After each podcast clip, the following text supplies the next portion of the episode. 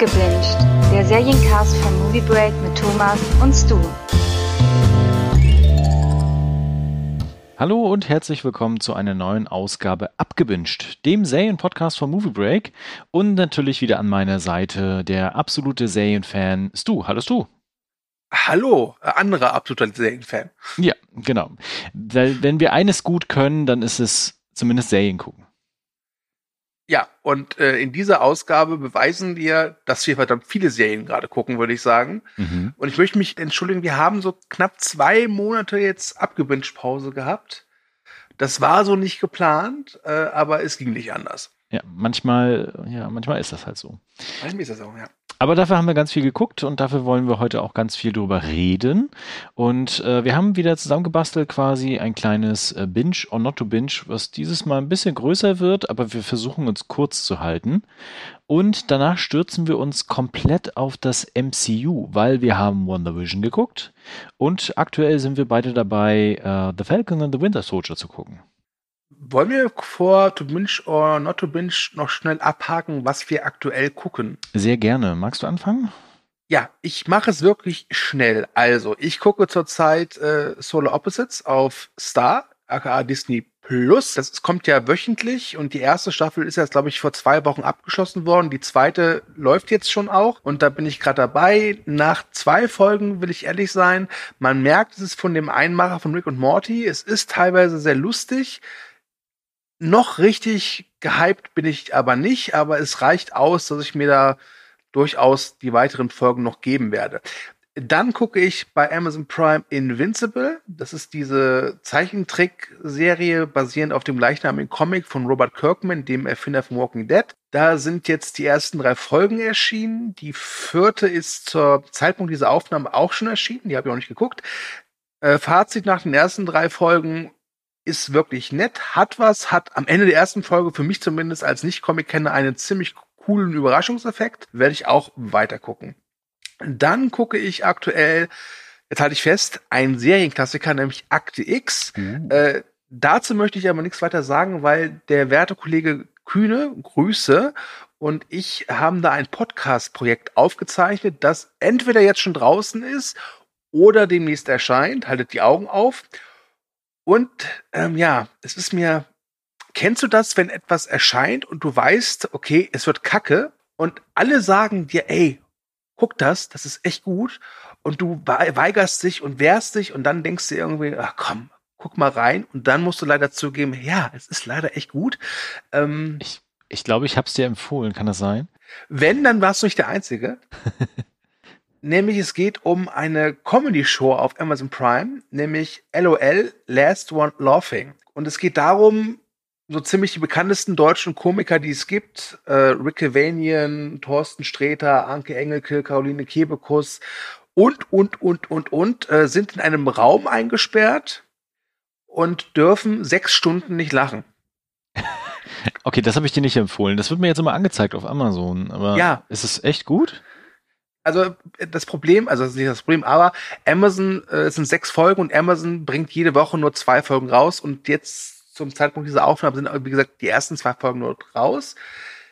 Ich habe mich dagegen gesträubt, weil ich dachte, ey komm, ich war von Binge Reloaded jetzt auch eher ein bisschen enttäuscht, auch wenn ich nicht kacke fand und deutsche Comedy ist jetzt äh, schwieriges Feld, aber ich habe wirklich sehr lachen müssen. Es war unglaublich amüsant. Die ersten zehn Minuten der ersten Folge sind anstrengend, weil da werden ja die Regeln erklärt und die Kandidaten werden erklärt.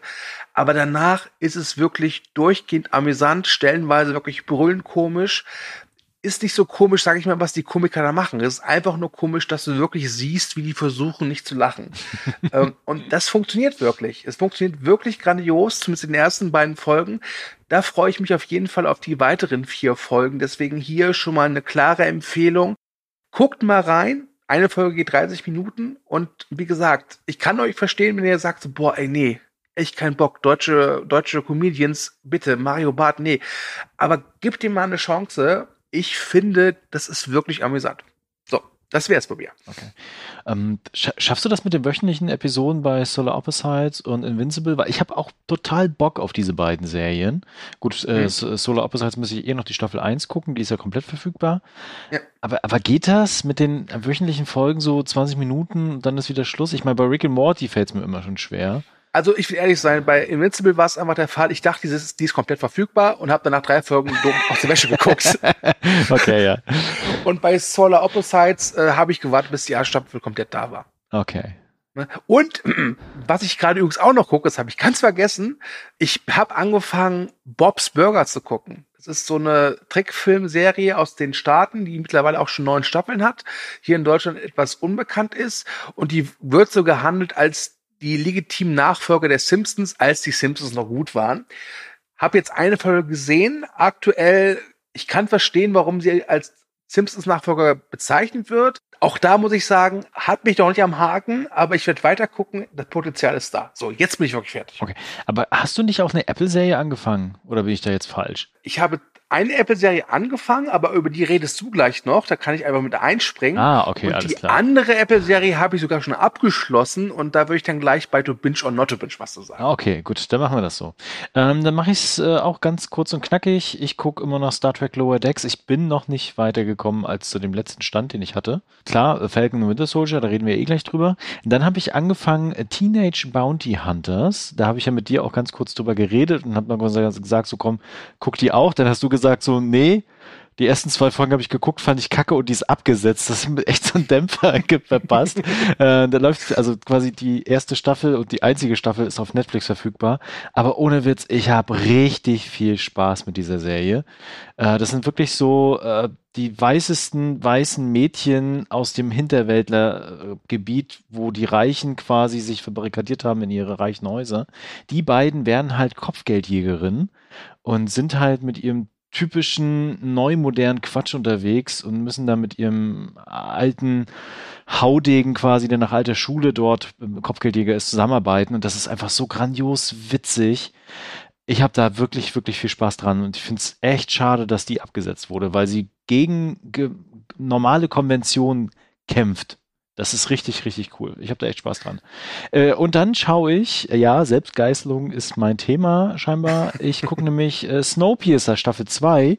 Wie konntest du nur, Thomas? Wie ja, wie konnte ich nur? Wie Mir konntest jetzt, du mich nur so hintergehen? Mir fehlen noch die letzten beiden Folgen jetzt, die jetzt schon gelaufen sind.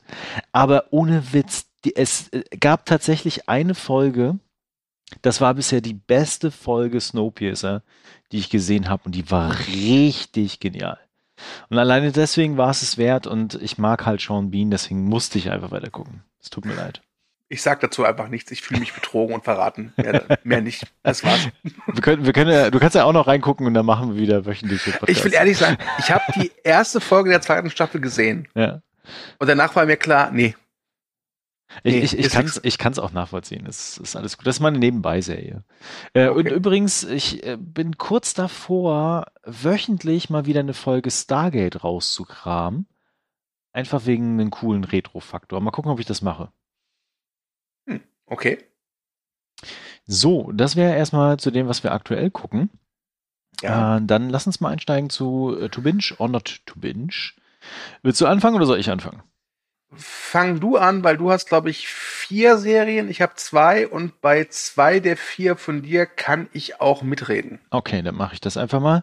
Ich fange an mit American Gods Staffel 3. Ich weiß, was jetzt kommt. Die ist ja gerade beendet worden. Auf Amazon läuft die. Und ich hatte sie angefangen zu gucken. Ich, ich, ich weiß gar nicht, ob es jetzt beschreiben soll, worum es geht. Äh, das ist auch ein bisschen kompliziert, das zu beschreiben. Es geht darum, dass halt Menschen an Gottheiten und Götter glauben und die dann existent sind. Und äh, einer von den alten Göttern, Odin, äh, in klassischer Gestalt, wie man Odin halt so kennt, äh, versucht halt gegen die neuen Götter, wie zum Beispiel Mr. World oder halt auch äh, Technoboy, und Media ist auch dabei, also quasi die neuen, an die Menschen so durchaus glauben könnten, äh, zu kämpfen. Und darum dreht sich halt das in jeweils Staffeln. Es gab mehrere Wechsel von Showrunnern und das merkt man den jeweiligen Staffeln auch extrem an. Also die haben immer was Unterschiedliches. Und in der dritten Staffel war es dann irgendwann so, dass ich gesagt habe, okay, das ist das neue Lost. aber irgendwie hat es eine Faszination. Und das ist auch einfach unglaublich. Kurz, hm? Kurze Zwischenfrage. Ja. Das neue Lost, es gibt ja zwei Phasen von Lost. Ja. Einmal die Phase Lost, die echt gut sein soll. Ich habe Lost nie gesehen. Und einmal die Phase Lost, wo man merkt, nee, es ist nicht mehr gut. Es ist noch die gute Phase. Okay. Ne, also wo du wirklich noch Neugier hast und versuchst, diese ganzen Rätsel und Mysterien zu entschlüsseln und wie was funktioniert in dieser Welt. Das ist sehr, sehr spaßig, das zu verfolgen. Gleichzeitig ist sie zwischendurch halt mal überraschend, verrückt, blutig und sie ist halt visuell atemberaubend an vielen, vielen Stellen. Also das, was da auch in der dritten Staffel wieder kameratechnisch und von der Inszenierung her aufgefahren wird, ist unglaublich und mit das Beste, was man in so einem Serienbereich derzeit auch sehen darf und kann. Ähm, sie hat aber viele, viele Schwächen. Es gibt immer wieder so Nebenplots, die dann ins Leere laufen. Es gibt immer wieder Phasen, wo zu viel geredet wird und wo Tempo rausgenommen wird. Das ist alles total schade. Aber ich habe weiterhin Bock auf diese Serie gehabt. Und sie endet, das kann ich schon mal verraten, mit einem Verfahr also so richtig ein Fick dich Cliffhanger, ne? Um das jetzt mal so zu beschreiben. Mhm. Und dann hatte ich nachgeguckt und dachte mir so, aber okay, Staffel 4 kommt. Die ist tatsächlich auch eine Woche vorher, bevor die letzte Folge ausgestrahlt worden ist, nochmal bestätigt worden. Und dann, ich glaube, drei oder vier Tage später wurde gesagt, so, nee, nee, Staffel 4 kommt nicht mehr. Zur Richtigstellung, bevor jetzt die Leute böse Briefe an Amazon schicken. Amazon ist nicht der Schirmherr der Serie diesmal. Es ist der US-Kabelender Stars. Genau. Und die haben halt die dritte Sta die vierte Staffel gecancelt. Aber der Neil Gaiman, der das ja, glaube ich, mitproduziert und auf dessen Roman das ja auch basiert, ja, richtig, genau. meinte wohl, es gibt noch Hoffnung, dass sie wohl Gespräche führen mit eventuellen neuen Heimatsendern oder Streamingdiensten für American Gods. Ähm, ich habe American Gods, glaube ich, eine Folge gesehen und fand es ganz interessant, aber kam nicht dazu weiterzuschauen. Ich glaube, was bei der Serie das Problem ist, ähm, jetzt nicht von der Qualität her, oder vielleicht doch wegen der Qualität, ich glaube, diese Serie ist verdammt teuer. Wahrscheinlich war dieses äh, Kosten-Nutzen-Verhältnis einfach ja, nicht besonders ausgewogen, sage ich mal. Deswegen hoffe ich es natürlich für die Fans, dass es weitergemacht wird, weil eine Serie absetzen nach einem Cliffhanger ist halt einfach scheiße. Ich weiß nur nicht, ob es noch so weit kommt, dass es eine neue Heimat findet, wobei es ja auch gesagt wurde, es besteht die Möglichkeit, dass da vielleicht noch so ein Eventfilm raushaut, ähnlich wie Netflix mit Sense8. Ich drücke euch die Daumen. Das würde mir ja auch reichen, wenn da noch ein Film kommt. Ansonsten gerne Amazon, ne, kaufst doch einfach, wenn du es eh schon ausstrahlst in manchen Ländern, äh, dann lohnt sich's wenigstens. Was macht eigentlich Creepy? hm. Genau, also erstmal dazu, also keine Empfehlung eigentlich in dem Sinne, weil das Ende ist halt echt hart. Mhm. Hm, dann habe ich endlich gesehen, auf Empfehlung von Stu. Ich hatte schon immer mal auf dem Schirm, aber du hast dann gesagt, so komm, guck doch einfach. Ist relativ mhm. kurzweilig. Mhm. Die Folgen gehen auch nur irgendwie mal 17 Minuten oder 20 Minuten. Und zwar Bonding auf Netflix und habe beide Staffeln relativ schnell hintereinander weggeguckt. Dreht sich um Tiff und Pete, die alte Schulfreunde sind, wieder zusammenkommen. Und äh, Tiff ist eine ausgebildete Domina und arbeitet in einem Dungeon und braucht Hilfe von Pete. Und daraus ergeben sich sehr, sehr viele skurrile und merkwürdige und aberwitzige Dinge, aber gleichzeitig äh, erleben die beiden auch viele Krisen und neue Freundschaften und Konflikte und in, in diesen kurzweiligen zwei Staffeln entwickeln diese Figuren sich so hervorragend natürlich, dass es einfach unglaublich Spaß macht, daran teilzuhaben. Aber du hast sie ja auch gesehen, ne? Die erste Staffel habe ich gesehen bei einer guten Freundin nach Silvester. War selbst überrascht, wie, wie schön ich die fand. Und dieses Kurzweilige passt super zu der Serie. Also wie gesagt, 17 Minuten gibt eine Folge, das geht so zack, zack, zack, zack, zack. Und ich glaube, die erste Staffel hat auch nur sieben oder acht Folgen. Ja. Und die erste Staffel endet ja auch mit einer Art Cliffhanger. Muss aber leider sagen, ich habe die zweite Staffel noch nicht, noch nicht angefangen meine Watchliste ist halt einfach echt gigantisch groß und ich kam noch nicht dazu. Ich werde das aber definitiv irgendwann noch nachholen. Ich glaube aber in den nächsten Wochen komme ich einfach nicht dazu, weil es da einfach aktuell Zeug gibt, was ich momentan interessanter finde als Bonding. Aber ich werde garantiert in den nächsten Wochen, Monaten oder im Laufe des Jahres wahrscheinlich irgendwann nochmal Lust haben auf eine nette Comedy-Serie mit, wie du schon gesagt hast, tollen Figuren, die mich aber trotz allem nicht so fordert, äh, um es mal, also nicht böse gemeint. Und dann werde ich die zweite Staffel definitiv mal angucken. Ja. Also auch von, von, mir eine ganz klare Empfehlung. Ähm, Bonding kam, kam aus dem Nichts für mich. Gruß an meine gute Freundin Anne, die hat mir die empfohlen und mit mir dann auch geguckt. Und definitive Schauempfehlung. Ganz klar. Dann haue ich jetzt mal eine Serie rein, wo ich definitiv eine Empfehlung schon vorab ausspreche. Guckt sie euch an, tut es einfach. Und sie läuft auf Apple und wahrscheinlich wird euch Apple, wenn ihr einen Probemonat macht, dann eh nochmal sieben Monate Apple Plus schenken. Also tut es einfach. Und zwar ist es eine Serie, die jetzt schon für zwei weitere Staffeln verlängert wurde und auch jetzt schon in ganz, ganz vielen Listen ganz oben zu finden ist zu den besten TV-Serien, die es jemals gab. Um welche Serie handelt es sich, du? Na, das kann natürlich nur Ted Lasso sein. Ja. Ich war lange Zeit skeptisch. Ich habe da immer die Bilder zugesehen und äh, Ted Lasso spielt halt in der Hauptrolle mit äh, Jason äh, Sudeikis und ähm, da war ich immer so ein bisschen skeptisch von wegen, was, was ist das? Was ist diese Serie? Und ist sie tatsächlich gut und funktioniert das irgendwie so? Und habe dann einfach gedacht, als ich dann Apple für C und für andere Serien genutzt hatte, dann den Probemonat und Apple dann mir einfach die ganzen Sachen dann kostenfrei hinterhergeworfen hat, habe ich einfach Ted Lasso angefangen. Und ich war sowas von verdammt positiv überrascht. Es dreht sich um einen US-amerikanischen Football-Coach, Ted Lasso, ne? wie der Name auch schon sagt, der nach England kommt und zwar soll er dort ein Fußballteam managen als Trainer.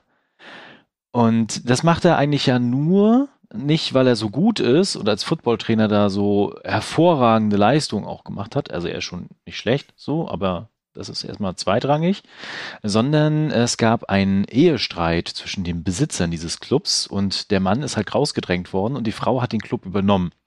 Und um den Mann ein Rein zu würgen nach der Scheidung, hat sie einfach jemanden engagiert, der quasi diesen Club in den Ruin treiben soll. Das Problem an Ted Lasso ist allerdings, er ist ein großartiger Optimist. So würde ich es jetzt erstmal beschreiben. Wenn du im Lexikon Optimismus nachschlägst, findest du dort ein Bild von Ted Lasso. ja. ja. Genau. Ich, ich habe sie dir empfohlen, du hast mal reingeguckt. Was sagst du denn bisher? Ähm, also ich habe von der Serie schon früher gehört und ich kenne den Jason Sudeikis halt schon äh, etwas länger von seiner Zeit von Saturday Night Live. Und ich dachte wirklich, dass dieser Ted Lasso seinen Ursprung aus dieser Comedy-Show äh, hat. Hat's aber nicht. Der hat die Figur, glaube ich, erfunden für Werbespots für einen Sportsender oder so ähnlich. Und habe dann lange Zeit das ignoriert, weil ich dachte, komm, Fußball, ja, Apple, ja. äh, optimistischer Kerl, boah, weißt du, alles so drei Sachen, äh, die mir entweder egal sind oder wo ich keinen rechten Bezug zu habe. Und dann, wie gesagt, hat ein sehr penetranter Mann namens Thomas mhm. mich für mich jetzt so gedrängt, genötigt, die Serie anzuschauen. Und dann habe ich die ersten drei Folgen geguckt ja, ich rede jetzt nicht um den heißen Brei rum. Ey, nach fünf Minuten habe ich diese Figur schon abgöttisch geliebt. und ich bin normalerweise jemand, der mit Optimisten nicht so viel anfangen kann. Aber ey, Ted Lasso ist halt einfach der Beste. Also, ja. egal was passiert, alleine wie, wie, wie stur fröhlich der bleibt. Aber jetzt nicht so aufgesetzt fröhlich, sondern du nimmst es ihm halt ab, dass ja. er wirklich gut drauf ist. Das ist wirklich so dieser Typ so, äh, wenn dir das Leben dir Zitronen gibt, mach Limonade draus. Und Ted Lasso ist einer, der sagt dann, ach komm, und wenn wir schon dabei sind, hier noch ein paar Kekse. Also es ist wirklich schön, das zu gucken. Die Geschichte finde ich auch ganz interessant. Ein paar Figuren finde ich zum jetzigen Standpunkt, wie gesagt, ich habe erst drei Folgen geguckt, finde ich aktuell noch so ein bisschen Oh, mal gucken. Also äh, Juno Temple spielt, glaube ich, so eine Spielerfrau oder sowas ähnliches. Da ja. weiß ich noch nicht so, wohin das gehen soll. Ah, da kommt noch einiges. Wart's mal. Ja. Mhm. Aber das ist wirklich schön. Und vor allem, ich bin halt kein Fußballfan und ich finde, dass die Serie es schafft, gleichsam den Fußball ernst zu nehmen, ihn gleichsam aber auch äh, durchaus durch die Kakao zu ziehen. Ja. Das gefällt mir auch. Genau. Also, also auch von mir Empfehlung. Genau. Also es geht ja nachher nicht mal nur um Ted Lasso, sondern halt auch um dieses ganze Team und auch die einzelnen Figuren, die in dem Team sind und dass es halt auch ein Team wird mit ganz, ganz vielen auch Nebenfiguren, die alle hervorragend irgendwie dann äh, zusammengepuzzelt werden und du auch tatsächlich dann neben diesen ganzen äh, Klamauk ist es gar nicht, sondern wirklich gut getimter Humor und ja. auch guter Wortwitz und auch gute Situationskomik untermalt wird mit tatsächlich dem Real realen Leben, was halt dort auch stattfindet. Also Ted Lasso ist äh, nicht in so einer Blase, sondern er wird halt konfrontiert, wie das Leben halt so ist. Also das ist wirklich absolute Empfehlung. Guckt euch die Serie an, ihr werdet definitiv begeistert sein. Gut, dann noch eine weitere Empfehlung meinerseits. Oder willst du erstmal eine reinwerfen? Ich erzähle schon so viel. Nö, mach du deine, dein Okay. Quartett voll. Gut, dann mache ich jetzt voll. Und zwar habe ich nebenbei noch so ein bisschen mitgeguckt, endlich, die hatte ich schon lange auf der Liste bei Netflix, äh, The Spy, eine Miniserie. Und zwar mit äh, Sacha Baron Cohen, den ich ja sowieso sehr schätze und sehr mag und der unglaublich wandlungsfähig ist als Schauspieler. Ähm, der ist halt nicht nur Borat oder sonstiges, das vergisst man vielleicht manchmal. Und äh, die Serie dreht sich halt um einen israelischen Spion, der halt eingeschleust wird, erst über äh, Südamerika und äh, später dann direkt nach Syrien oder Libanon. Ich weiß es gerade nicht mehr. Oh nein, schon ein bisschen ein paar Tage her, wo ich es jetzt gesehen habe. Äh, basiert tatsächlich auf realen Figuren und auf realen Dingen, die passiert sind. Ja, Syrien ist es, okay. Und ähm, Eli Cohen ist es halt. Und das ist total unaufgeregt erzählt. Aber dadurch, dass es total unaufgeregt erzählt ist, gehört es meiner Meinung nach mit zu den besten Spionageserien oder jetzt, wenn man das komplett sehen möchte, als Film, ähm, die es so gibt, tatsächlich. Ähm, weil seine Figur ist äh, im ersten Moment sehr patriotisch und sehr engagiert, kämpft dann aber tatsächlich mit dem, wo er sich da so hineinmanövriert und zu dem, wo er da auch wird durch seine Spionagetätigkeiten. Gleichzeitig ergeben sich da so verrückte Dinge, dass du mehrmals dann bei Wikipedia nachguckst, ob das tatsächlich so passiert ist. Und es ist tatsächlich so passiert. Und ähm, daraus ergibt sich so eine Spionagegeschichte, die die wirklich Spaß gemacht hat, ohne viel Action, ohne viel Dramatik, einfach durch wirklich gekonnt gute Charaktere und gekonnt gute Erzählung. Absolute Empfehlung, sechs Folgen, Miniserie The Spy auf Netflix. Die gibt's aber schon was länger, oder? Ja, ja, die schon länger, ja, seit 2019. Die ist komplett an mir vorbeigegangen. Also unbedingt, guck mal, das lohnt sich. Kein Problem, ich habe eh kaum Serien auf der Liste. okay, dann bin ich dran mit meinen zwei Picks. Und ähm, tja, jetzt habe ich ja einer mir unbekannten Serie eine Abfuhr erteilt äh, mit The Spy. Äh, und jetzt erzähle ich von einer Serie, die ich jetzt schon zum dritten Mal gucke. ich möchte hier euch empfehlen, My Name is Earl. Die ist schon etwas älter. Die ist seit kurzem komplett vier Staffeln auf Star, also Disney Plus verfügbar. Und ich will, also ich habe sie noch nie komplett gesehen. Es ist, ähm, es ist so eine eine Leidensgeschichte von mir. ich habe die Serie zum allerersten Mal gesehen, dann lief sie auf RTL. Das war jetzt auch schon schon zehn Jahre her. Und da habe ich so die erste Staffel gesehen und dann wurde sie halt irgendwie abgesetzt, weil Quoten waren schlecht. Äh, dann habe ich lange Zeit warten müssen, habe dann gemerkt, eh, auf einem anderen Sender läuft die ja weiter und habe sie dann da weiter gucken können, bis, glaube ich, Mitte, Ende zwei, zweite Staffel. Dann wurde sie wieder abgesetzt und ist komplett verschwunden. Dann erschien sie eines Tages auf Amazon Prime und ich so, cool. Hab sie wieder von vorne angefangen und sie hatten die alle vier Staffeln. Und da habe ich es geschafft bis Ende der dritten Staffel und dann war die Serie plötzlich von Amazon Prime weg. Scheiße. Und jetzt ist sie halt bei Disney Plus, also Star. Und jetzt versuche ich endlich wirklich die komplette Serie zu gucken.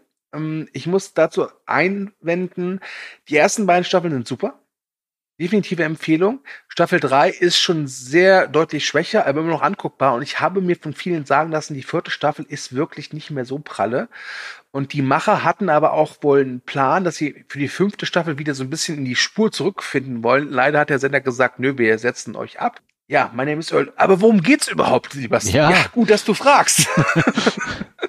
es geht um, halte ich fest, Thomas Earl. Nein. Äh, doch. äh, gespielt von Jason Lee, den man leider gar nicht mehr so richtig sieht. Was nee, das stimmt, finde. ja. Earl ist ein Kleinkrimineller und ein ziemlicher Versager, der eigentlich die ganze Zeit nur Leute ausnimmt und sich durchschmarotzt. Ähm, und dann passiert Folgendes. Er kauft sich ein Rubbellos und gewinnt 100.000 Dollar.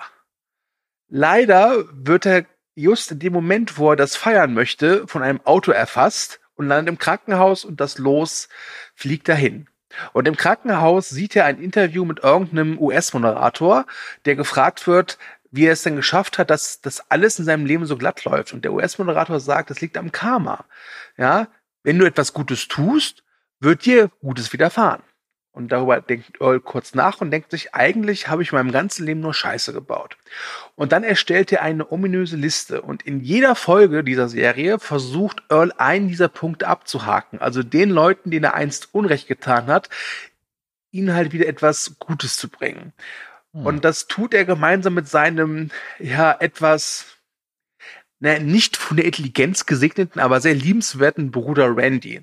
Dazu kommt noch seine Ex-Frau Joy, sein Kumpel Crabman, ähm, das Zimmermädchen, äh, ich weiß gerade nicht ihren Namen, das ist eine Mexikanerin.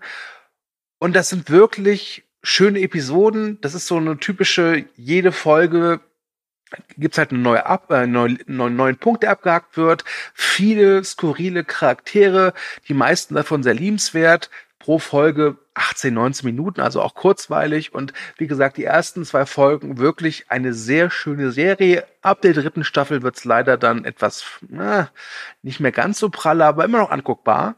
Und deswegen gönnt's euch mal, schaut mal rein, wie gesagt, auf Disney Plus. My name is Earl. Okay. Die ist immer an mir komplett vorbeigegangen. Aber ich habe gerade mal in den Cast geguckt, weil du auch Randy Hickey gesagt hattest, sein Bruder.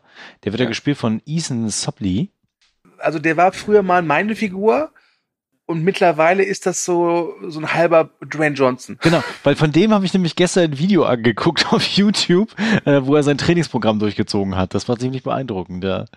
Ja, wirklich. Also ich kenne Ethan Suplee noch äh, aus Small Rats. Ja. Äh, wo, äh, wo er die geilste Szene hat, weil, weißt du noch, früher diese 3D-Bilder, äh. so diese Farbenkleckse, dass wenn du dann drauf guckst und irgendwie schielst, erkennst du, was hinter dem Bild liegt. Und in Mallrats steht er auch vor so einem Bild und rastet aus, weil er nicht sieht. Und ich kenne das. Geht mir genauso. ja. Also, My Name is Earl. Empfehlung hat auch viele äh, Gaststars. Äh, deswegen hier nochmal erwähnt, My Name is Earl. Bitte anschauen. So, kommen wir jetzt zu meiner zweiten Serie. Und jetzt halte ich fest, Thomas. Es ist eine Apple-Serie. Ah. Und halte ich fest, Thomas. Es ist eigentlich in dem Sinne keine richtige Serie. Ja, als du mir das geschrieben hattest, ich mir das angeguckt hatte, dachte mir, nö, das ist doch ein Hörspiel. ja, es geht um Calls. Ähm, das ist ein, ich weiß gar nicht, ob es ein Remake ist oder ob sie einfach nur das, das Format übernommen haben. Es ist eigentlich eine französische Serie, die jetzt für Apple halt ähm, für den US-Markt übernommen worden ist. Und der kreative Kopf dahinter ist dieser Fede Alvarez, der Regisseur von Evil Dead und Dawn Brief. Und es sind in der ersten Staffel neun Episoden. Es sind immer so, ja, ähm, abgeschlossene Geschichten. Und es ist so ein bisschen wie ähm, Twilight Zone, allerdings ohne Bilder. Es ist halt ein Hörspiel. ähm, man wird halt Zeuge von aufgezeichneten Telefonaten, die allesamt äh, relativ schnell in eine sehr paranormale, mysteriöse Richtung gehen. Und ich will ehrlich sein, ich habe mir gedacht, genauso wie du, es ist ein Hörspiel. Und ja, das ist es auch. Ganz ehrlich, es gibt, es gibt, glaube ich, von den neun Episoden so zwei, drei Episoden, da muss man mal auf den Bildschirm gucken, weil da plötzlich so ein Text aufploppt. Ja. Ansonsten ist das, was auf dem Bildschirm abgeht, halt Bildschirmschoner. Ja, ein paar hübsche Grafiken, die da herumschwirren und schwingen. Ähm, und der Text wird auch mal so äh, eingeblendet, was gesagt wird. Aber ich fand das unglaublich toll also es ist keine Serie zu bingen, aber ich, ich saß hier wirklich und habe mir dann an dem Tag mal die eine Folge, dann die andere. Die gehen auch alle nur so 15, 20 Minuten. Und vor allem, jede Folge hat nur eine sehr begrenzte Anzahl von, von Figuren oder Stimmen. Und sie gehen sehr schnell zur Sache. Ein paar der Sachen, die da erzählt werden, fand ich eigentlich total spannend. Und das ist ja eine Sache, die mich bei dieser Neuauflage von, von Twilight so, so gestört hat, dass diese Geschichten teilweise so elendig ausgewalzt wurden. Und das hast du bei Colts nicht. Ähm, hat mir wirklich großen Spaß gemacht. Äh, die äh, Sprecher, sind einige sehr bekannte Namen dabei, äh, unter anderem Pedro Pascal, äh, Rosario Dawson oder äh, Lily Collins, Aubrey Plaza und, und, und, und, machen auch einen hervorragenden Job. Ähm, also ich glaube schon, das ist die passende Serie, um sie während der Pandemie zu produzieren. Das kann man nämlich fast alles von zu Hause machen. Ja, genau. Ähm, nichtsdestotrotz hört gerne mal rein. Also schaut nicht rein, hört gerne mal rein. Ähm, ich wiederhole mich, nichts, was man wünschen kann. Also ist jetzt nichts, wo ich nach einer Folge sage, boah, und jetzt die nächste. Aber so alle paar Tage mal sich so 15, 20 Minuten Zeit nehmen und einfach nur zuhören, gespannt zuhören. Ähm, dafür, dafür ist Calls perfekt geeignet und ich bin wirklich richtig begeistert. Nicht jede Episode ist so stark wie, wie eine andere, wie die andere, aber es gibt da echt ein paar richtig tolle Episoden, wo ich mir auch später dachte, eigentlich könnte man daraus mit hier und da vielleicht eine Erweiterung und einem Kniff auch einen schönen Horror- oder Mystery-Film machen. Ja, verrückt. Aber ja. gilt das noch als Serie? Da bin ich mir echt unsicher. Ich weiß es auch nicht. Ich, also ganz ehrlich, man, sie hätten es auch schon ohne Witz auch bei Apple Podcasts veröffentlichen. Ja, also genau. das ist ein Kritikpunkt, da komme ich nicht drum rum. Ne? Ich, ich würde es jetzt auch nicht als Serie bezeichnen. Und es gibt auch wirklich keinen Grund, warum man das ansehen müsste. Ja? Ne. Hören ist was anderes, aber ansehen nicht wirklich. Okay. Nee, aber spannend. Ich habe es mir gerade mal auf die Liste gesetzt. Gut. Okay. Dann äh, verlassen wir mal die hohe Anzahl an neuen Serien, die wir jetzt gesehen haben. Ja, und ein Beispiel.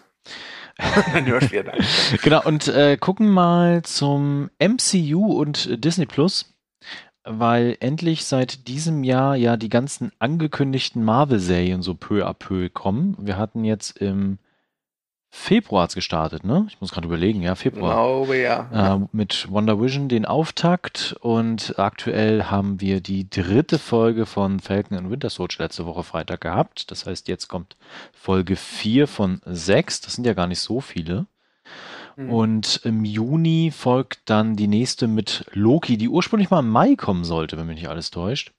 Ja, ich glaube, die haben auch ein bisschen was gedreht, weil ursprünglich sollte ja Falcon und Winter Soldier auch zuerst kommen, aber durch die Pandemie gab es da wohl irgendwie Drehverzögerungen, deswegen ja. wurde das alles so ein bisschen rumgeswitcht, ja. Genau.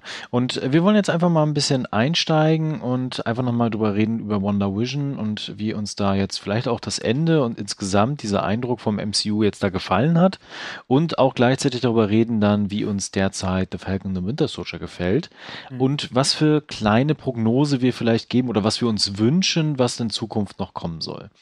Genau, aber ähm, reden wir mal erstmal über den äh, Stil und die Ausrichtung der jeweiligen Serien, weil das ist ja jetzt schon durchaus differenziert, was wir da so sehen bekommen. Mhm. Kannst du das ein bisschen beschreiben, du? Meinst du jetzt äh, den Look und Feel von Wonder Vision? Ja, und von Falcon Winter Soldier. Also was sich so, ob das das gleiche ist oder warum das so unterschiedlich ist und ob es uns gefällt oder nicht. Also Look und Feel von Falcon Winter Soldier kann ich ganz gut abkürzen. Das ist halt äh, stilistisch erinnert das total an die Captain America Filme, vor allem die letzten beiden, also den ähm, Winter Soldier und Civil War, ja. ist meines Erachtens gut gemachte MCU Standardware. Und Wonder Vision war, also die ersten drei Folgen, die konnte ich ja vorab schon sehen, ähm, hat mich tatsächlich sehr geflasht, weil ich nicht damit gerechnet habe, wie ähm, konsequent dieses Sitcom-Konzept in den ersten drei Folgen durchziehen und fand das hochgradig interessant, amüsant, spannend und war dann doch ein wenig enttäuscht, wie es dann endete. Mir war klar, dass sie natürlich dieses Sitcom-Konzept irgendwann öffnen müssen, das ist klar. Ähm, aber am Ende war für mich Wonder Vision eigentlich auch nur wieder so wirklich nur dafür da, um den wahrscheinlich Doctor Strange 2 vorzubereiten und hatte für mich äh, nicht mehr als diesen äh, Effekt, dass ich dachte, okay, äh, ist echt gut gestartet und endete dann mehr so, ja. Ich finde es ja eigentlich ganz spannend, dass sie da so ein bisschen Sachen auch ausprobieren oder mhm. ausprobiert mhm. haben. Und ähm, aktuell ist es ja so, dass alle diese Serien ja Miniserien sind. Ne? Also bei keiner ist ja angedacht, dass eine zweite Staffel kommt, wobei sie bei Loki ja jetzt schon überlegen, tatsächlich mhm. das fortzuführen, wenn ich das so richtig im Kopf habe. Ja. Ähm, genau, aber ich bin echt gespannt, wie es da so weitergeht derzeit und finde es aber eigentlich auch irgendwie angenehm, dass mal ein paar neue Sachen oder zumindest halbwegs neue Ideen da so reinfließen, außer jetzt bei Falcon Winter Soldier, wo du einfach so eine Fortführung von ja, Winter Soldier hast.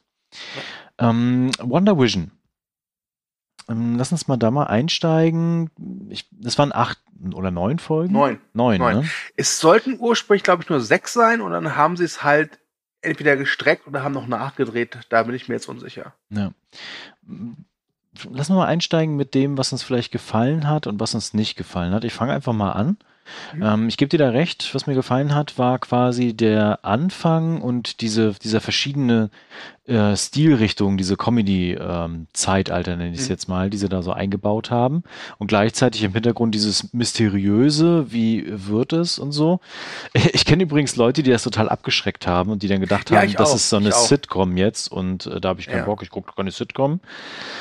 Ähm, sobald es halt irgendwie klar war, was außerhalb dieser Kuppel von Wanda passiert, äh, wurde es dann halt so ein bisschen bekannt, generisch, MCU-typisch und sehr lastig und auch das Finale dann. Das hat mir nachher gar nicht mehr gefallen. Ich Mhm. fand die, die Wendung am Ende fand ich ganz cool an manchen Stellen. Ähm, fand aber dann dieser Endkampf, der dann einfach stattgefunden hat, so typisch Marvel. Ja, ähm, da gehe ich voll mit dir d'accord. Ähm, also ich will nicht sagen, dass ich das komplett scheiße fand, was in, den letzten, in der letzten Folge passiert ist. Aber es fing halt damit so stark an. Und ich meine jetzt gar nicht, dass ich glaubt habe, die machen jetzt hier eine Sitcom. Ich fand, es war zu jeder Zeit immer klar, dass da irgendwas ist, irgendwas, was unter der Oberfläche brodelt, sag Ja, ich musste mal ja, musste ja. musste. Ne? Und das macht es mit interessant. Aber nicht nur das. Ähm, ich fand zum Beispiel in der zweiten Folge, wo Wanda und äh, Vision halt diese Zaubershow aufführen, Die war cool. das ja. fand ich, fand ich, fand ich wirklich hochgradig amüsant. Ich fand vor allem, dass ähm, Paul Bettany als Schauspieler da mal wieder zeigen konnte, was er kann. Ja. Denn seien wir ehrlich, wenn er Vision spielt, ich meine, der Typ sieht halt kacke aus als Vision. Sorry. Also, äh, ich weiß, das ist, er sieht halt so aus, wie Vision aussieht. Ja, aber der sieht halt an wie mit Fingerfarben angemalt. Es tut mir leid. Das ist, ist ich finde das, ich finde Vision äh, vom Look her immer hochgradig albern. Es ändert auch nichts daran, wenn er dann komplett weiß ist, aber okay. Und gerade in diesen ersten drei Folgen fand ich es immer so schön. Du hast, du weißt, da ist irgendein Geheimnis hinter. Und es hat so leicht auch so diese, so eine Art Twilight Zone Faktor. Es ist aber auch irgendwie ganz charmant und amüsant, weil sie es wirklich perfekt hinbekommen haben, diese alten Sitcoms zu imitieren. Ja. Und natürlich ist der, ist der, oder sind die, ist der Witz oder die, die, die, die Pointen ähm, irgendwie wirken die gestrig, aber es soll es ja auch sein. So war es halt damals. Ja, genau. Und das fand ich sehr schön. Das fand ich tatsächlich, obwohl es so gestrig äh, war vom Humor, unglaublich erfrischend, weil ich da wirklich das, das Gefühl hatte bei Marvel seit langer Zeit, dass sie da mal so aus ihrer Komfortzone rauskommen. Und deswegen fand ich es unglaublich schade, dass sie dann am Ende wieder sich komplett in ihre Komfortzone breit machen. Was mir aber dennoch gefallen hat, ist die Erklärung, warum es diese Sitcoms gab. Das fand ich wiederum ganz schön und nochmal so eine Charaktertiefe für Wanda. Äh, Und seien wir mal ehrlich, die Serie existiert eigentlich nur, um erstens äh, zu sagen, dass Wanda die Scarlet Witch ist. Endlich das Mhm. auszusprechen, was alle Comic-Fans ja schon lange wissen. Ne? Ganz ehrlich, ich dachte, dass das war schon immer klar und dass es einfach Nee, so eine Figur nee, war, nee. wo einfach der Name nicht genannt wird. Aber ich, also das ist Ja, genau. Und äh, zweitens halt, um äh, Vision zurückzuholen. Ja, ähm, ich, wie gesagt, ich mag Paul Bettany ähm, wirklich sehr. Ich meine, gut, der arme Mann hat echt in viel Scheiß mitspielen müssen, sowas wie äh, äh, Legion Ah, Ähm, oh ja. ne? mhm. oder oder oder wie hieß der mit den Vampiren? Prophet, Preacher, Ja, p- ja. irgendwie sowas. Also ganz furchtbare äh, Kacke. Und der Mann kann mehr und verdient auch Besseres. Deswegen fand ich es halt schön, dass sie ihn hier so ein bisschen äh, glänzen haben lassen. Aber ja, letztlich, wie gesagt, ist das, wirkt es auf mich zum Schluss ähm, einfach so, ich, dass sie sich eine Option freihalten, um halt eben Vision halt irgendwie wiederzubringen. Also auch für das Kino-Franchise des MCUs. Ja, mit viel Mambo-Jumbo-Technik-Scheiße. Ja, genau. Und also, also pass auf, ich, ich spreche auch mal jetzt schon eine Spoilerwarnung aus, weil ich glaube, jeder, der die Serie interessiert hat, hat sie mittlerweile auch gesehen. Aber Ja. trotzdem jetzt hier, es wird gespoilert. Ganz ehrlich, als dann dieser weiße Vision auftaucht das war so der Moment, wo ich echt dachte, ach nein, jetzt, jetzt, jetzt lass doch einfach mal, also ich habe oft das Gefühl, dass das Marvel-Universum echt ein Problem hat mit äh, Sachen sein oder Leute ziehen zu lassen, Figuren. Mm, ja. Ich meine, das ist ja, das ist ja so ganz bekannt bei den Comics. Ich meine, wie oft ist Superman schon gestorben oder Batman? Ja. Unzählige Male. Und ich fände das echt interessant, wenn Vision halt wirklich tot ist. Also einfach zu so sagen, nee, der wurde halt von Thanos, wurde, hat er die halbe, seine halbe Rübe weggefetzt, der ist halt tot, Vision. Aber jetzt haben sie halt wieder so einen Spalt aufgelassen von wegen, ja, er könnte ja äh, zurückkommen. Denn äh, der alte Vision hat ja angeblich den neuen Vision irgendwas von sich übertragen. Mit diesem unglaublich cleveren, ich nenne es mal Rätsel. Boah äh, die philosophischen Einschub, den sie da gebracht haben, den fand ich aber sehr gut, weil ich halt auch sehr gerne Philosophie mag. Egal. Aber äh, so zu tun, als wenn die Erinnerungen noch in ihm total gespeichert sind und jetzt plötzlich durch dieses Rätsel quasi zurückkommen, das war halt echt. Hm. Und überhaupt, dass sie ihm nachbauen konnten. Das, ja. ist, das ist schon bescheuert. Ja, das, das, das ist wirklich, war, ist war wirklich nix. Was ich ganz nice fand, also ich muss dazu sagen, ich habe ähm, Recaps der Serie beim Telestorm gemacht, nicht, nicht bei jeder Folge, aber bei einigen. Und es sind halt Comic-Experten mit ja. dabei gewesen. Und von denen wusste ich halt schon, dass es wahrscheinlich darauf hinauslaufen wird, dass diese äh, Agnes halt Agatha Harkness ist, diese Hexe. Mhm. Und das war jetzt dann, für mich wäre es, glaube ich, ein nee, es wäre für mich gar kein Reveal gewesen, weil hätte ich diese Recaps nicht gemacht, hätte ich von der Figur noch nie, noch nie was gehört. So, ähm, aber so war es für mich jetzt kein großes Oho oder Aha-Erlebnis. Äh, fand aber so dieses, diesen Reveal durchaus charmant gemacht mit diesem Song. Der ist ja, glaube ich, viral gegangen für ein paar Tage. Ja. Und äh, muss auch sagen, wenn äh, Catherine Hahn nochmal zurückkehren würde als äh, Hexe Harkness, finde ich es auch okay, weil der hat mir auch sehr gut gefallen. Überhaupt so die ganze Besetzung von den Leuten fand ich relativ gut. Ja. Aber irgendwie so ab der fünften oder sechsten Folge fehlte für mich einfach so dieses gewisse etwas. Das war einfach weg. Die Erklärung, warum es Sitcoms sind, fand ich, haben sie, ja, das war nett umgesetzt. Also die Erklärung hatte ja auch durchaus so einen dramaturgischen Impact gehabt. Aber nichtsdestotrotz ähm, irgendwie, ich glaube, bei der sechsten Folge oder so, da fing es halt an und das, die letzte Folge war für mich dann einfach nur, wo ich echt dachte, echt schade. Also ich fand es nicht komplett scheiße, nicht falsch verstehen, aber gemessen an den Gefühlen, die ich hatte, bei den ersten drei Folgen, wo ich hier wirklich saß und mich gefreut habe, das zu sehen, hat das Gefühl, ich sehe was, äh, obwohl es ein Imitat war, was Originäres, was Genuines, äh, davon ist halt am Ende nichts mehr übrig geblieben. Ja. Und ähm, deswegen schaue ich etwas skeptisch auf Loki, obwohl ich den ersten Trailer echt ganz nice fand. Ich, was ich noch einwerfen möchte, ist, ähm, dass Wanda ja am Ende quasi dann einfach weggeht, ne? Und wegen so, ach, hier bin ich fertig, macht's gut, ihr Trottel. Und da habe ich mir echt gedacht, so, boah, die hat irgendwie eine ganze Stadt als Geise genommen, die Leute mit ihren Gedankenkräften quasi gefoltert, tagelang, keine Ahnung wie lang, ne? Mhm. Und jetzt so, ah ja, okay, jetzt gehe ich zurück zu den Avengers, alles ist gut. das, das fand ich, das fand ich auch sch äh, schade. Äh, natürlich wird Wanda schon als, als, schon so ein bisschen als, als Opfer und Heldin gleichermaßen so skizziert. Ja. Aber ich hätte es mir echt, oder ich fände es toll, wenn sie am Ende wirklich sagen, okay, oder es, sie hat da was gemacht, was absolut echt kacke war. Mhm. Natürlich reißen sie es an, aber sie trauen sich dann nicht, so den letzten Schritt zu gehen, zu sagen, das war total kacke. Ja. Und das finde ich echt, also natürlich, diese Dorfbewohner sagen eher teilweise, was sie durchmachen. Mhm. Ja, zum Beispiel diese eine Frau, die sagt, äh, äh, dass ihr, ihr Kind irgendwie seit die ganze Zeit im Zimmer ist und sie möchte sie doch einmal nur einmal sehen oder so. Okay, aber was ich halt echt spannend gefunden hätte, ist, wenn man auch mal das diese Szenerie aus der Perspektive dieser Leute sieht. Ja. Das fände ich spannend. Ja. Und das haben sie nicht gemacht. Das ist halt so wieder das, wo Marvel einfach, glaube ich, zu unsicher ist, wo sich einfach sagt, nee, das, das, das, ähm, das ist nicht, um es böse zu sagen, das ist nicht massentauglich genug. Das würde vielleicht einfach zu viele Leute verstören oder so. Das passt einfach nicht zu dieser, ich nenne es mal, heilen Weltmentalität. Denn natürlich, die Comics von Marvel, die, die, die streuen in alle Richtungen. Da gibt's ja von Klamauk bis übelster Action, Tra Trash, echt alles. Aber was ihr Filmuniversum und so wie es aussieht, auch das Serienuniversum angeht, gehen die halt echt sehr auf Nummer sicher. Und das ja. ist, wie gesagt, schade. Genau, das ist wirklich schade, weil ich kann mir jetzt vorstellen, dass Wanda dann in irgendeinem der nächsten Filme dann auftaucht und wieder als Heldin gefeiert wird und alles ist wieder gut oder so. Und äh, das wäre halt irgendwie blöd.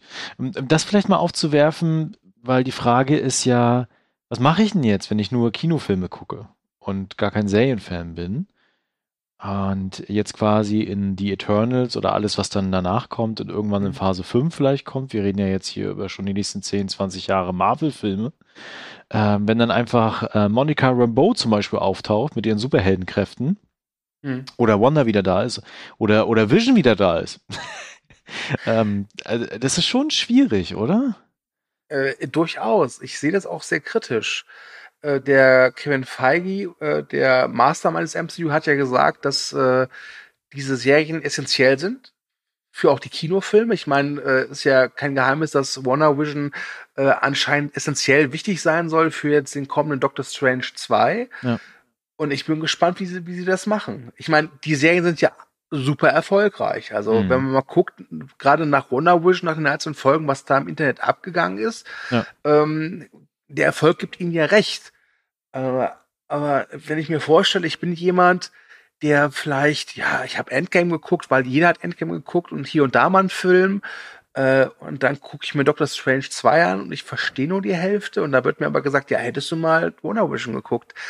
Äh, mal gucken. Ich weiß es nicht. Ich, ich sehe halt einfach das Problem damit, dass es alles irgendwie noch gleichförmiger wird, noch kalkulierter. Und das finde ich sehr schade, denn wie ich schon sagte, im Comic-Universum ist Marvel unglaublich vielfältig.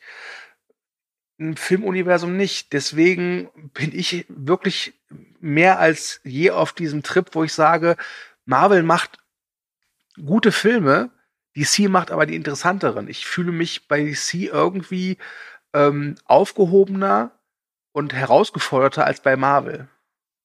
Ja. Ja, mal gucken, was passiert. Und äh, ich meine, sie haben ja auch noch den Dick-Joke eingebaut. Ne? Ähm, wo es dann erst sieht, oh, die Mutanten sind jetzt da, äh, Quicksilver ähm, ist jetzt da und oh, was mhm. passiert jetzt und sowas alles und äh, ja, verarscht. ja, Dick Boner, ich lach mich dort. ich, äh, äh, aber sie haben die Fans ja ein paar Mal getrollt. Ich meine, Paul Bettany, glaube ich, war es, hat ja auch im Vorfeld gesagt, dass sie einen ganz, ganz großen Cameo haben von einem bekannten Marvel-Helden. Mhm. Äh, und, hat, und dann kam ja keiner. Gut, hat mich jetzt nicht so gestört. Was ich aber auch lustig fand, dass dann irgendwie gesagt wurde, ja, aber dafür hatten wir in der ersten Folge Falcon Winter Soldier äh, Don Cheadle als War Machine, wo ich dachte, ach bitte. genau, also wirklich. Also. Aber das, das ist doch schon mal ein guter Übergang zur nächsten Serie. Ja, Gern geschehen. genau, drei Folgen sind jetzt raus, Falcon and the Winter Soldier. Ich muss ja gestehen, auf die habe ich mich sehr gefreut. Und äh, gar nicht so sehr wegen den beiden Figuren, wobei ich den Winter Soldier echt mag. Und mhm. ähm, Anthony Mackie als Falcon schätze ich tatsächlich mittlerweile auch ein bisschen mehr. Aber mhm. den Winter Soldier ähm, von Sebastian Stan gespielt ja, den finde ich richtig cool und den mag ich einfach als Figur, auch schon in den Comics. Genau, drei Folgen sind mittlerweile raus und ähm, hinter der Produktion stehen halt auch durchaus Menschen, die wissen, wie man Action macht. Jo. Deswegen war ich gespannt, äh, wie das dann aussehen wird. Und als ich die erste Folge dann gesehen hatte, dachte ich mir so, wow, das hätte auch im Kino laufen können. Bei der zweiten Folge dachte ich mir dann so, wow, das läuft im TV. ja. Ich weiß nicht, wie es dir denn ging so. Ähm, also ich finde jede Action-Sequenz, die ich bislang in den drei Folgen gesehen habe, und man kann ja schon sagen, dass so pro Folge eigentlich gibt es nur eine große Action-Sequenz. Ja, genau. Ja. Aber die großen Action-Szenen waren, jeder, waren bislang immer super, bis herausragend. Also die in der ersten Folge ist zu schade für eine TV, also für eine Serie, ganz ja, ehrlich. Definitiv. Da haben sie echt abgeliefert. Ähm, aber ich habe ja gerade eben schon gesagt, für mich ist das einfach MCU-Standardware, noch mehr als Wonder Vision. Ähm, ich bin der Serie aber zumindest dankbar, dass sie jetzt gar nicht versuchen, das zu vertuschen. Mhm, ja. ähm, und ich finde, es gibt da in der Serie ein paar interessante Punkte.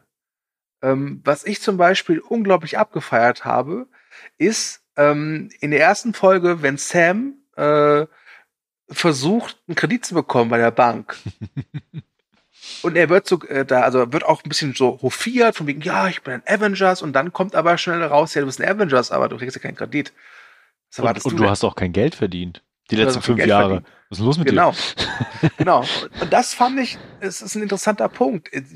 Ich bin gespannt, ob sie ihn weiter ausbauen werden. Ich glaube durchaus, dass das immer so im Hintergrund so mitwabern wird. Ja. Ähm, aber das war mit für mich einer der spannendsten Punkte bislang in der Serie. Ja. Das sind so, so kleine Spitzen. Das ist auch das, was ich schon mal mit einem Gespräch mit dir meinte, dass mir die Serie durchaus äh, gefällt, obwohl die Story jetzt nicht so granatenstark ist.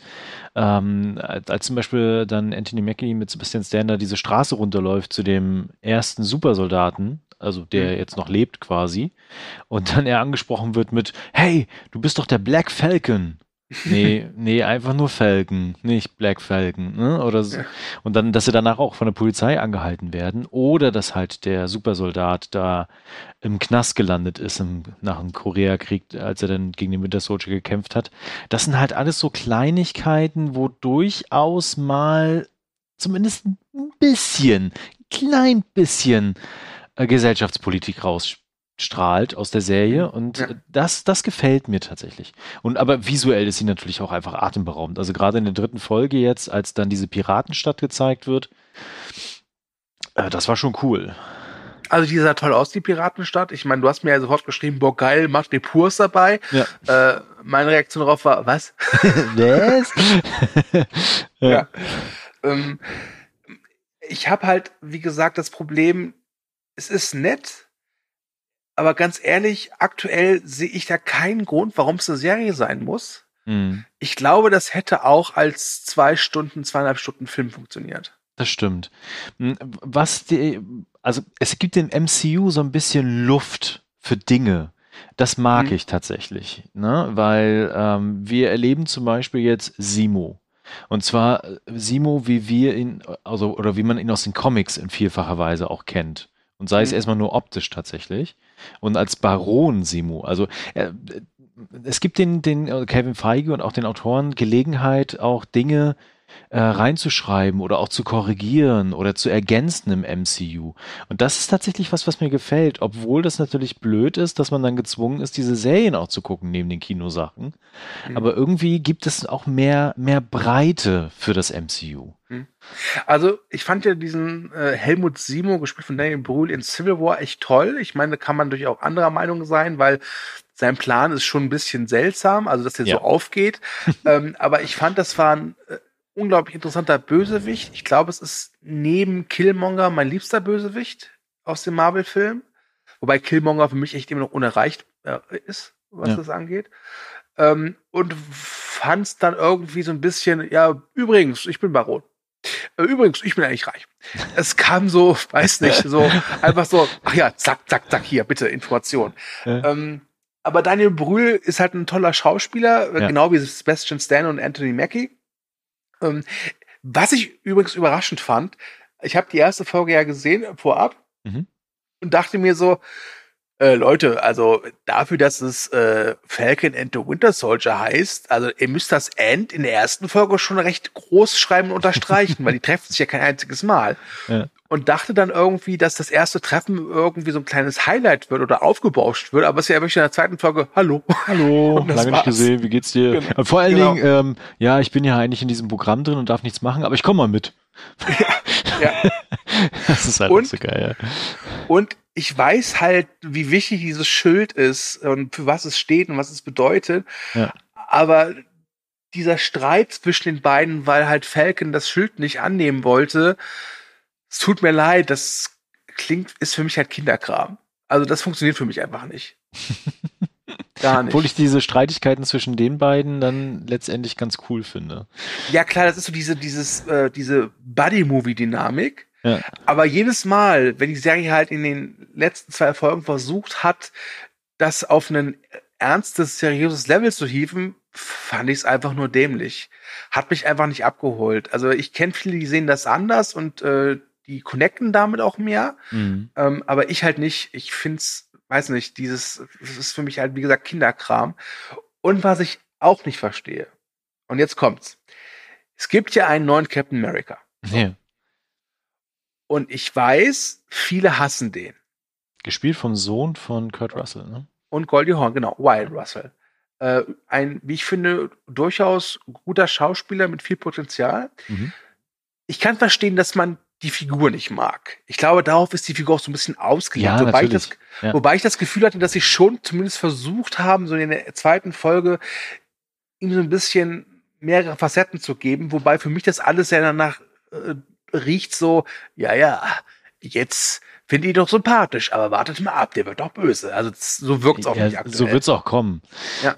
Was mich halt nur wirklich ankotzt, von, äh, dass dieser ganz viel dieser Hass auch auf den Darsteller zutrifft. Ja, das Und das verstehe ich einfach nicht. Ja, ja, das ist Ja. Quatsch, ja. Ähm, Also- wen man noch erwähnen sollte, ist äh, Erin Kellyman. Die kennt Mhm. man schon aus Solo. Dort hat sie ja auch so eine äh, Söldnerin, Freiheitskämpferin gespielt. Genau. Und das macht sie jetzt hier wieder. Und ich finde, die ist eine tolle Schauspielerin. Und die hat unglaublich viel Potenzial. Ich glaube, von der sehen wir in den nächsten Jahren noch mehr. Mhm. Und ich finde ihren Charakter bisher ganz interessant. Allerdings war mir das dann doch ein bisschen too much schon. Dieser Bruch von wegen, ja, ich will hier Medikamente und alles nur fürs Gute und Gemeinschaft und sowas, ne? Aber hier so die zehn Sicherheitsleute, die jag ich jetzt mal schnell in die Luft, ne? Äh, ja, das fand ich auch ein bisschen seltsam. Ähm, was mir noch auch positiv aufgefallen ist bei einer anderen Figur ist, ich glaube, es ist Sharon Carter, Ja. heißt die. Ähm, die hatte ja in der dritten Folge so eine Action-Sequenz am Hafen zwischen so ja Schiffscontainern. wo die alles alleine gemacht hat, ja. Ja. Und ganz ehrlich, für Marvel-Verhältnisse war das eine echt harte Action-Sequenz. Ja, das stimmt, ja. Hat mir gefallen. Ja, die war ziemlich gut. Die war auch äh, toll ähm, choreografiert, also das muss man auch sagen, ja. Ja.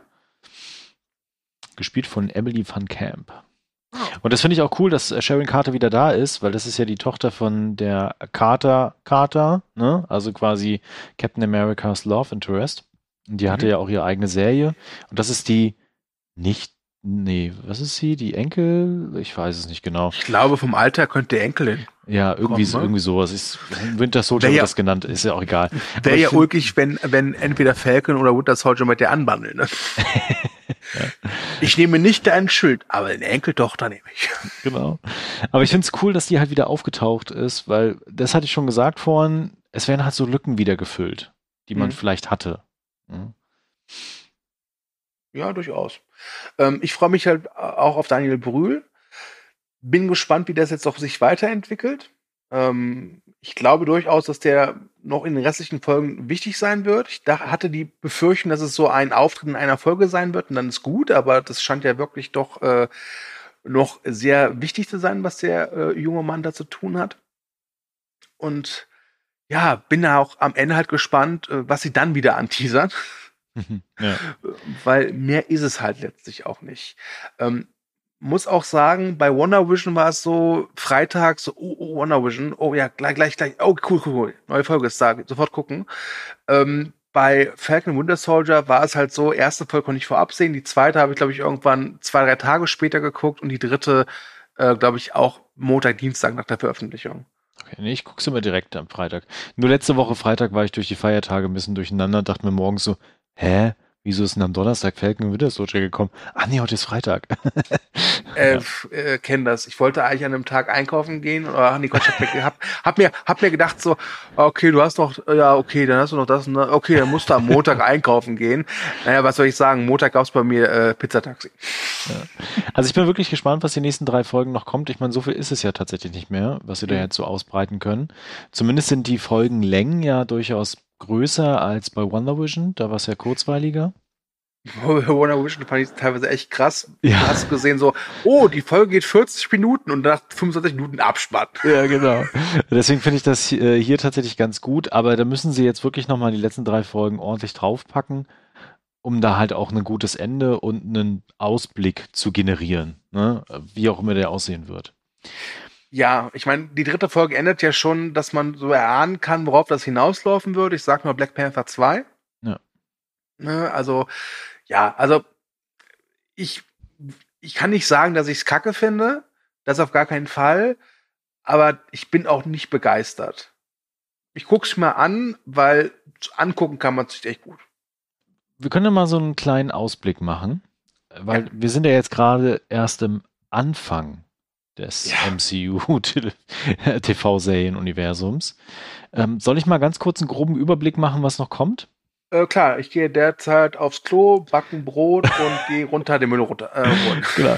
ich ich, ich mache jetzt einfach mal alles, was so ein bisschen äh, bisher angekündigt worden ist und was wahrscheinlich mal kommen wird. Ne? Also manches ist davon schon in der Produktion, manches ist in der Vorproduktion oder auch erst noch angekündigt. Aber wir werden auf jeden Fall dieses Jahr im Juni äh, Loki bekommen. Mhm. Ja, da gab es jetzt den Trailer, den hattest du schon angesprochen gehabt. Ich fand den Trailer auch sehr gut. Und ich finde den Cast bisher auch richtig geil. Ich bin da echt gespannt drauf, was da irgendwie kommen wird. Und ich finde auch diese, diese Zeitmechanik sehr interessant. Mal gucken. Ja, also das, das muss ich sagen. Also zum einen, Owen Wilson, ja. cool. Ja. Also wie er da sitzt als, als äh, Bürokrat, Wahnsinn, gefällt mir jetzt schon. Ähm, dieses ganze Ding davon wegen, dass das so eine ich nenne es mal Firma oder eine Behörde ist, die das mit der Zeit äh, reglementiert, ist eine schöne Idee und ah, ich will, also ich, ich fand Loki immer ganz nett, aber ich war nie der große, oh, Loki ist der geilste. Aber nach dem Trailer habe ich wirklich Bock auf die Serie. Ähm, ich hoffe wirklich, dass sie es nicht versauen. Ja. Dann bekommen wir dieses Jahr mit aller Wahrscheinlichkeit noch ähm, die What-If-Serie, die jetzt so ein bisschen ausgeklammert ist, weil das ja quasi eine Animationsserie ist mit Paralleluniversen. Mhm. Marvel Zombies. Ähm, da bin ich auch gespannt drauf. Ansonsten bekommen wir dieses Jahr noch äh, Miss Marvel und Hawkeye als Serien. Wobei in Hawkeye ja wahrscheinlich dann der weibliche Hawkeye auch eingeführt wird. Mal gucken. Mhm. Und dann, jetzt wird's, äh, ich glaube, ich kann das gar nicht alles mit Inhalt füllen. Wir bekommen Moon Knight, She-Hulk. Wir bekommen ein weiteres Holiday Special und zwar mit den Guardians of the Galaxy. Wir bekommen Secret Invasion, Ironheart, Armor Wars, und eine bisher noch nicht genannte Wakanda-Serie wahrscheinlich. Ja, ähm, die zwei Sachen, auf die ich mich bislang am meisten freue, ist das What If. Das könnte wirklich spaßig werden. Ähm, und Moon Knight, weil ich diese Prämisse äh, echt lustig finde. Ähm, es geht ja darum, dass irgendwie so ein Söldner, gespielt von Oscar Isaac, ähm, irgendwie sterbend in Ägypten oder so zurückgelassen wird und dann fährt irgendwie ein alter Gott in ihn rein. Mhm, genau. Und ich weiß gar nicht, ob der Söldner oder der Gott, einer von beiden hat halt eine dissoziative äh, Persönlichkeitsstörung. Und er glaubt halt, man dem einen Tag er ist Wolverine, an dem anderen Tag glaubt er ist Iron Man. Und ich glaube, das könnte wirklich gut werden. ich bin komischerweise am meisten auf She-Hulk äh, gespannt. Äh, und auf Hawkeye. Ich, ja, also ganz ehrlich, unter uns, ich bin ja so ein kleiner Hawkeye-Fanboy, ja. äh, weil klar, der kann nicht nur Pfeile verschießen, aber seien wir ehrlich, was kann denn Black Widow? Ja, genau. also, ja, ja. sorry, äh, es ist deswegen könnte es sein, dass Hawkeye durchaus ähm, nett wird. Mhm. Also da bin ich echt äh, auch gespannt drauf. Äh, She-Hulk ist für mich irgendwie, das kann ich doch so gar nicht so richtig, äh, weiß nicht, was, was, was das, was da auf mich zukommt, weil es wurde ja schon gesagt, ähm, also diese Tatjana Maslani, bekannt aus Open Black, wird ja wohl die Hauptrolle spielen. Mhm. Und die ist wohl im Gegensatz zu Bruce Banner so drauf, dass die sich äh, bewusst in Hulk verwandeln kann oder in She-Hulk und da wohl auch besser die Kontrolle hat, wenn ich es hier richtig genau. gelesen habe. Ja. Ähm, da bin ich auch mal gespannt. Und vor allem wurde gesagt, das soll eigentlich mehr eine Anwaltsserie werden. Ähm, und ich, also, und in meinem Kopf mischt sich gerade halt Hulk mit Ellie McBeal. und äh, das könnte totaler Mumpitz werden, es könnte aber auch äh, schön schräg werden. Also auch da bin ich durchaus gespannt. Ich kann es aber irgendwie noch nicht so richtig fassen. Also das, das macht für mich aktuell noch so keinen richtigen Sinn, aber vielleicht gerade deswegen bin ich da gespannt drauf. Ja. Genau, also wir dürfen auf jeden Fall gespannt sein, weil das hatten wir ja schon gesagt, aktuell sind die Marvel-Serien höchst erfolgreich. Ähm, die sprengen regelmäßig irgendwie das Internet, überall wird darüber diskutiert, es gibt total viele Videos dazu, also wie quasi zu den Kinofilmen auch. Und ich glaube, Disney macht mit Disney Plus da auch gerade ordentlich gut Kasse. 100 Millionen Abonnementen waren es, glaube ich, zuletzt. Mhm. Also von daher passiert da auch ganz, ganz viel. Und ich bin mal gespannt, weil dann dieses Jahr auch irgendwann wieder die Disney Expo ansteht, wenn mich nicht alles täuscht. Ich mhm. weiß nicht, ob die Anfang des Jahres ist oder Mitte des Jahres. Ich glaube, die ist Mitte des Jahres irgendwann. Und da kann es durchaus sein, dass wir noch mehr Ankündigungen bekommen, wenn das so erfolgreich ist. Ja, was ja auch interessant ist, ist, dass zwischen diesen einzelnen Serien, die ja auch immer wöchentlich erscheinen, ähm, eigentlich gar kein, also du hast zwei, drei Wochen Puffer. Also Wonder Vision war zu Ende, da gab es eine Woche ohne Wonder Vision, wobei da kam, glaube ich, so ein Behind-the-Scenes-Special. Dann kamen jetzt sechs Folgen ähm, Falcon the Winter Soldier. Dann ist, glaube ich, wieder ein, zwei Wochen nichts. Und dann kommt gleich direkt Loki. Und ich glaube, nach Loki kommt dann Star Wars The Bad Batch. Und dann äh, kommt irgendwas anderes. Dann kommt irgendwann diese Boba Fett-Serie. Das ist, ähm, mhm. uh, das ist ein, äh, ein sehr langer Rattenschwanz. Ja, genau. Und die fangen gerade erst an. Ja. Ja, was glaub, äh, abschließend vielleicht noch eine Frage, das wäre nochmal spannend. Was glaubst du denn? Äh, kriegen wir denn die Netflix-Figuren auch nochmal zu sehen? Zumindest in den Serien. Mm, da möchte ich gerne auf unseren Disney Plus Stark Podcast verweisen mit dem Kollegen Kühne. Ich kann es mir vorstellen, aber wenn halt wirklich, dass es so ein Star Original wird. Oder aber natürlich, sie, äh, sie nutzen nicht die Netflix-Figuren, sondern machen halt Daredevil auch wieder so zum ja, Disney Plus äh, MCU-Figur. Ähm, was ich schade finde, denn ich finde, ich will nicht, je, ich, ich will nicht, dass jeder Marvel-Held jetzt irgendwie brutal R-rated und düster wird, Gott bewahre. Aber hin und wieder so ein bisschen Finsternis, so ein bisschen Rohheit wäre schon ganz schön. Und ich bin ja auch einer, der sich immer noch nicht damit zurechtfinden kann, dass Blade PG-13 werden soll. Ach ja, hm. ich habe jetzt gerade Blade auf 4K gesehen und das wäre irgendwie wär, fehlt da was, glaube ich. Okay, gut. Hast du noch was? Ähm, boah, ich überlege gerade, wir haben jetzt etwas mehr als eine Stunde äh, geredet und ich glaube, wir haben diesen knapp 65, 70 Minuten, glaube ich, 800 Serien erwähnt. Ich glaube, es ist ein neuer Rekord. Ja. Also ich habe jetzt aktuell nichts mehr. Okay. Dann möchte ich nur noch mal anmerken, dass, glaube ich, in Wonder Vision auch irgendwo mal erwähnt wird, dass es die Fantastic Four gibt, zumindest die Weed-Firma, um das nochmal zu droppen. Äh, das heißt, auch in den Kinofilmen werden wir noch durchaus in den nächsten Jahren ein paar Überraschungen erleben, was ja schon ja. angekündigt worden ist. Und denke auch an den neuen Spider-Man-Film, wo gefühlt alle MCU-Figuren, die da schon, die es schon gibt und noch kommen werden, auch irgendwie mit drin sind. Ja, also äh, wir dürfen gespannt sein. Dann ähm, würde ich hier mal den Deckel drauf machen. Vielen Dank fürs Zuhören. Schreibt gerne in die Kommentare, was ihr erstens von den Marvel-Serien haltet und ob ihr etwas von den äh, Empfehlungen, die wir ausgesprochen haben oder nicht Empfehlungen gesehen habt. Schreibt das gerne in die Kommentare. Lasst uns wissen, was ihr darüber denkt. Und gebt uns ansonsten Serienempfehlungen, weil wir haben natürlich Zeit, um Serien zu gucken. Stimmt zwar nicht, aber wir haben eine Liste. Also ich zumindest. Genau, da kommen Sie dann drauf. Ansonsten äh, liked uns, teilt uns und verbreitet die Kunde. Und ich sage schon mal Tschüss und gebe dir du das äh, letzte Wort ab. Ja, ich nutze meine letzten Worte, um euch mitzuteilen. Ihr findet Movie Break auch bei Facebook, Twitter und Instagram. Ich danke euch fürs Zuhören. Ich danke Thomas, dass er mein Gesabbeln mit angehört hat. Wobei, das habt ihr jetzt wahrscheinlich auch getan. Und wünsche uns allen eine gute Zeit und viel Spaß vom Serien gucken. Ciao.